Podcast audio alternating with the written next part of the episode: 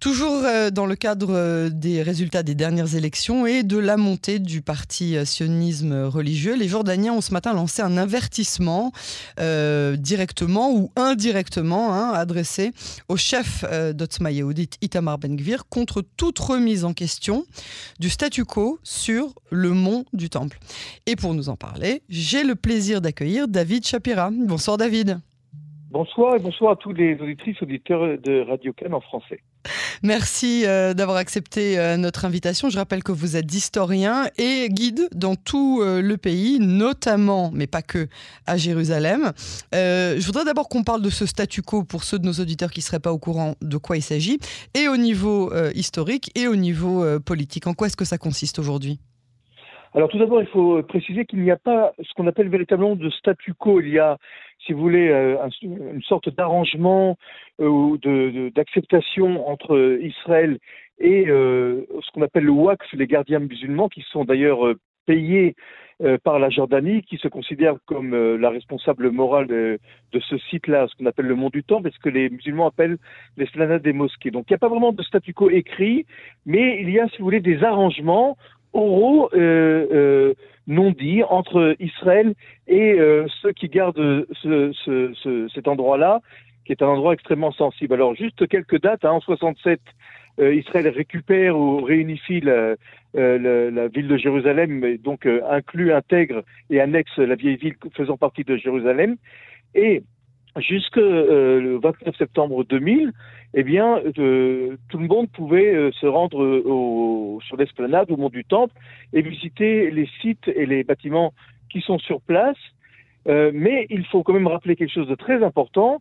Depuis que les Juifs sont revenus à Jérusalem à la fin du XIIIe et au début du XIVe siècle, ils n'ont jamais désiré monter sur l'esplanade ou sur le, mont du Temple, car d'un point de vue de la loi juive, de la halacha, euh, l'immense majorité des rabbins interdisent aux juifs de se rendre sur ce lieu-là pour la simple et bonne raison que nous ne sommes pas assez purs et que nous ne savons plus nous purifier comme on le faisait il y a 2000 ans lorsque le temple était encore debout et en activité.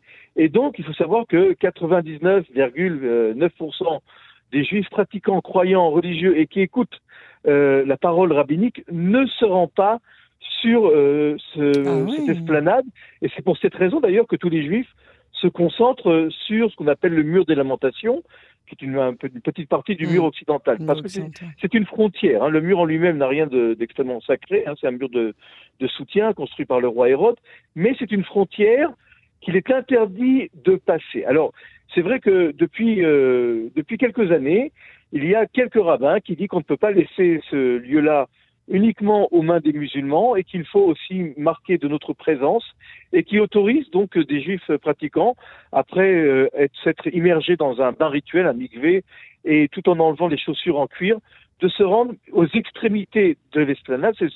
D'ailleurs, il y en a quelques, quelques dizaines par jour qui régulièrement se rendent euh, sur euh, l'esplanade et qui sont escortés. C'est ça, hein, ça doit être. on ne peut pas y aller spontanément. Ah, voilà. Mais, mais, mais euh, il y a évidemment pour les non-musulmans des jours euh, spécifiques, tous les jours de la semaine, sauf le, le, vendredi et le samedi, et c'est de 6h du matin à 10h du matin et de 12h30 à 13 à 13h30. Ça, c'est pour les non-musulmans par euh, uniquement la porte des Maghrébins. Mais le statut, le statut, ce que vous appelez vous le statu quo, mais disons les relations euh, ont changé du tout au tout après la visite du député à l'époque de l'opposition Ariel Sharon, le 29 septembre 2000, qui a amené par la suite à la seconde intifada. Et pendant trois, trois quatre ans, l'esplanade était fermée aux non-musulmans. Et quand elle a réouverte, elle a réouverte euh, euh, avec des conditions très particulières, et je dirais même très draconiennes. Euh, comme je vous l'ai dit, l'interdiction de visiter les bâtiments sur place, c'est-à-dire qu'on ne peut pas se rendre dans le, sous le dôme du rocher, dans la mosquée des Laqsa, dans un musée qui est le musée de, de, de l'esplanade et en dessous ce qu'on appelle en dessous euh, sous les arches qu'on appelle hérodiennes ce qu'on appelle les écuries du roi Salomon. Donc si vous voulez, il y a énormément de de, de limites euh, qui sont dues à des raisons politiques. Vous savez que en 2004, nous avons construit la barrière de sécurité qui sépare les territoires euh, les territoires qu'on dit palestiniens ou les territoires de Judée-Samarie.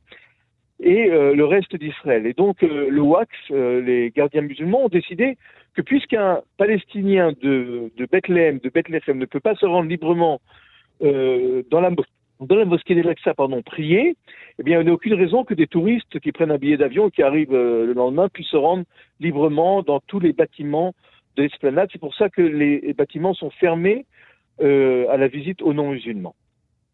Alors, euh, vous, en parliez tout à l'heure, c'est un endroit qui suscite systématiquement euh, le début de, beaucoup de, conflits. Hein. À chaque fois qu'il y a, pas à chaque fois, mais quasiment à chaque fois euh, qu'il y a un conflit avec des, groupuscules terroristes en Israël, ça démarre toujours par une visite qui n'aurait pas dû avoir lieu selon les, les musulmans ou les arabes sur le mont du Temple. Pourquoi est-ce que cet endroit est à ce point-là sensible? Bah, tout d'abord, cet endroit est extrêmement sensible parce qu'il est revendiqué par deux croyances monothéistes. Euh, monothéistes, pardon, par deux croyances. Tout d'abord, la croyance du judaïsme qui voit euh, la roche naturelle qui se trouve en dessous le dôme du rocher, le dôme en or, l'endroit le plus saint pour le peuple juif, là où a été construit les deux temples, le temple de Salomon et le second temple, là où Abraham a failli sacrifier son fils Isaac. D'après la tradition juive, lorsque Dieu a créé le monde, il a créé cette roche et puis il s'est servi de cette roche pour créer le reste du monde. Et pour les musulmans, euh, cela fait référence à un songe nocturne du prophète euh, Mahomet qui s'est rendu sur le rocher avant d'aller voir Dieu et, et qui est redescendu sur ce rocher. Donc c'est un endroit qui est contesté par deux croyances, deux, euh, deux foi, deux foi monothéistes, et donc qui est extrêmement sensible. Mais cette sensibilité mais excusez-moi mon utopie, mais euh, c'est vraiment euh, une, vraie question hein, que je me pose. C'est à ce point-là problématique que tout le monde se dise ok, c'est moi je pense que c'est à moi, toi tu penses que c'est à toi, mais chacun il fait ce qu'il veut et on s'embête pas Ou est-ce que c'est vraiment il faut vraiment de manière vindicative qu'il y en ait que un ou que l'autre qui, qui, qui, qui, ait le droit de, d'y monter, d'y prier, etc. On peut pas faire ça ensemble.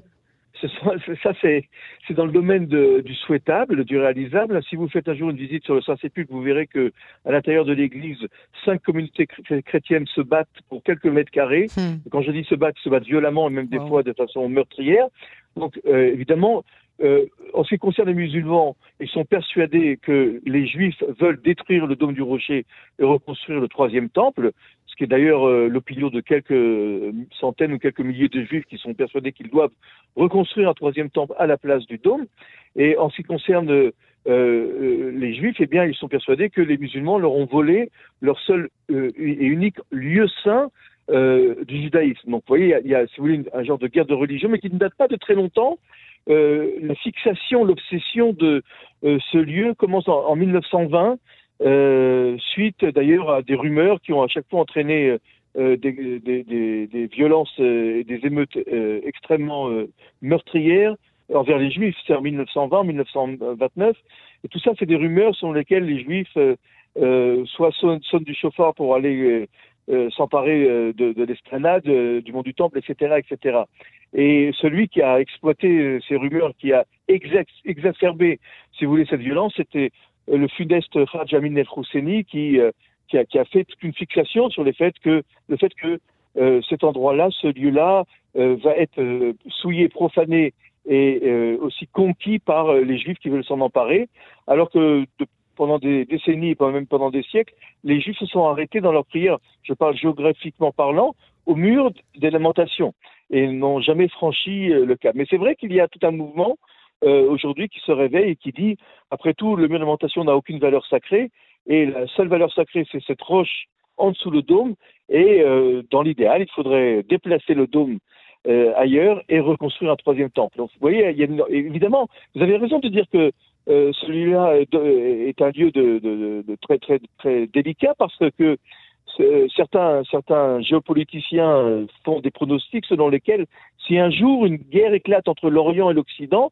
eh bien ce sera à cause d'une étincelle qui éclatera sur ce lieu-là, qui est un lieu extrêmement sensible, euh, parce qu'il fait la convoitise, si vous voulez, de deux croyances, de deux croyances monothéistes, le judaïsme et l'islam.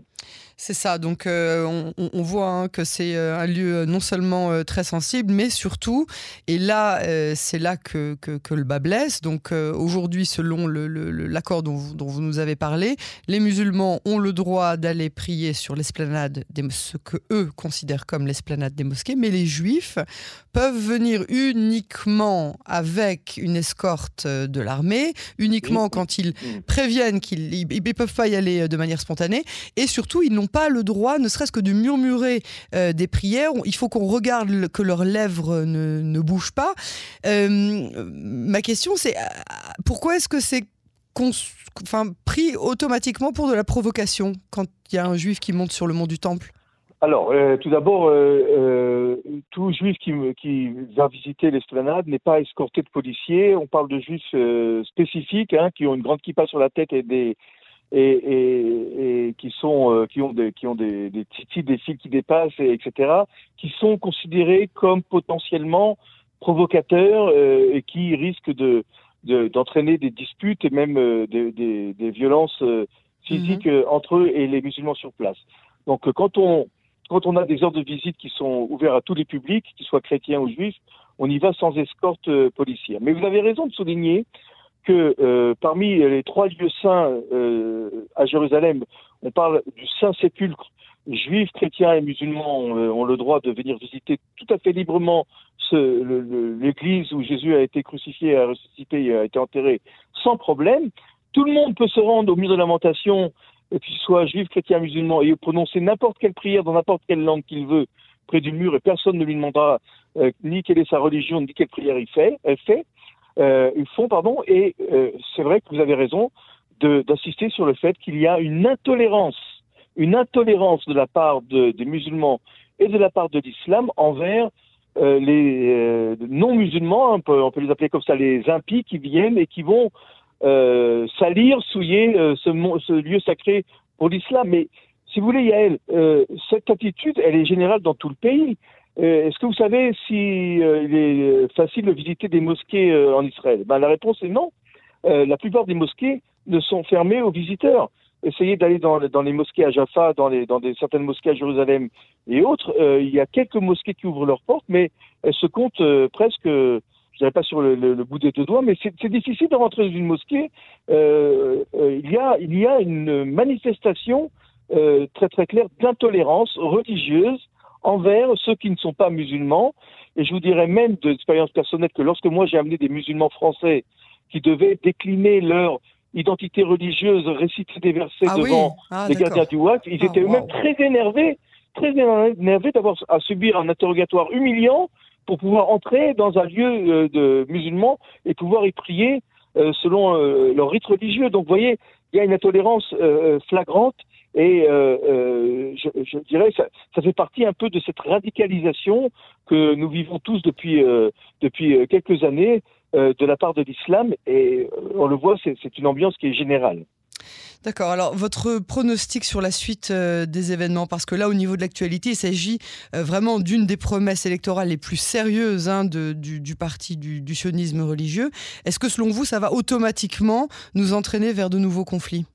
Non, je ne crois pas du tout parce que Benjamin Netanyahu, qui lui a eu, euh, euh, lors de son premier mandat, a, subi une réelle euh, crise. Je ne sais pas si vous vous rappelez l'histoire des tunnels, du tunnel qui passe en dessous le mur occidental ah, en 96, des émeutes qui avaient fait 50 morts, 17 soldats tués pour un bout de tunnel et pour des, des, arches qui avaient été creusées. Ça, ça avait été un choc. Je ne sais pas si vous vous rappelez l'histoire aussi des portiques. il y a quelques années, l'histoire des portiques que Netanyahu voulait placer parce qu'il y avait eu un attentat qui avait coûté la vie à deux policiers sur l'esplanade. Euh, du mur occidental, hein, là on parle. Non, je ah, vous parlez, vous parlez du mont du Temple, toujours. Netanyahu voulait mettre pour euh, l'esplanade. Pour l'esplanade. des euh, mosquées, d'accord. Oui, parce qu'il y a eu un attentat euh, il y a quelques années. Il y a aussi une autre histoire avec un bâtiment qui se trouve derrière la porte dorée qui a été transformé en mosquée. Et Israël était très en colère contre le Wax et il y a eu aussi un peu d'échafourés et des quelques émeutes. Vous voyez, en fin de compte, Netanyahu, c'est quand même quelqu'un qui a la tête sur les épaules et il ne veut pas, il ne veut pas sacrifier la vie de dizaines de soldats pour euh, euh, ce, genre d'histoire-là. Et euh, tout compte fait, même si c'est un homme de droite, c'est quand même un homme de droite modéré et qui sait que lorsque il touche à des questions religieuses, eh bien la situation peut se dégrader et dégénérer de façon incroyable. Très très oui, oui, très rapidement. Donc, donc euh, je pense que Netanyahou euh, va essayer de contrôler un peu tout ça, toute cette effervescence. Vous savez, on a toujours très peur parce qu'il va y avoir un nouveau gouvernement avec toutes sortes de promesses, vous avez dit électorales, mais vous le savez très bien, comme nous tous, les promesses électorales euh, sont prononcées avant les élections, et puis au moment où le gouvernement se forme, eh bien, il y y il y a un autre monde parce que, comme dit la chanson, ce que je vois d'ici, je ne le vois pas de là-bas. C'est-à-dire que quand on est dans l'opposition et quand on est à la tête des décisions, d'un gouvernement et à la tête de, de, de prendre des décisions, eh bien, c'est plus du tout la même situation. Et il me semble, il me semble pour conclure que Benjamin Netanyahu restera extrêmement prudent sur cette question et ne voudra pas risquer la vie, encore une fois, de dizaines de soldats, d'émeutes euh, qui pourraient se propager dans tout le pays. Tout ça parce que euh, Itabar Benvir voudrait, à juste titre, hein, je ne dis pas qu'il n'est pas dans son droit, mais qu'il voudrait prononcer des prières euh, devant, devant euh, le dôme du rocher. David Shapira, merci beaucoup pour cet éclairage et pour cette analyse et à très bientôt sur les ondes de Canon français. Merci, shalom, shalom.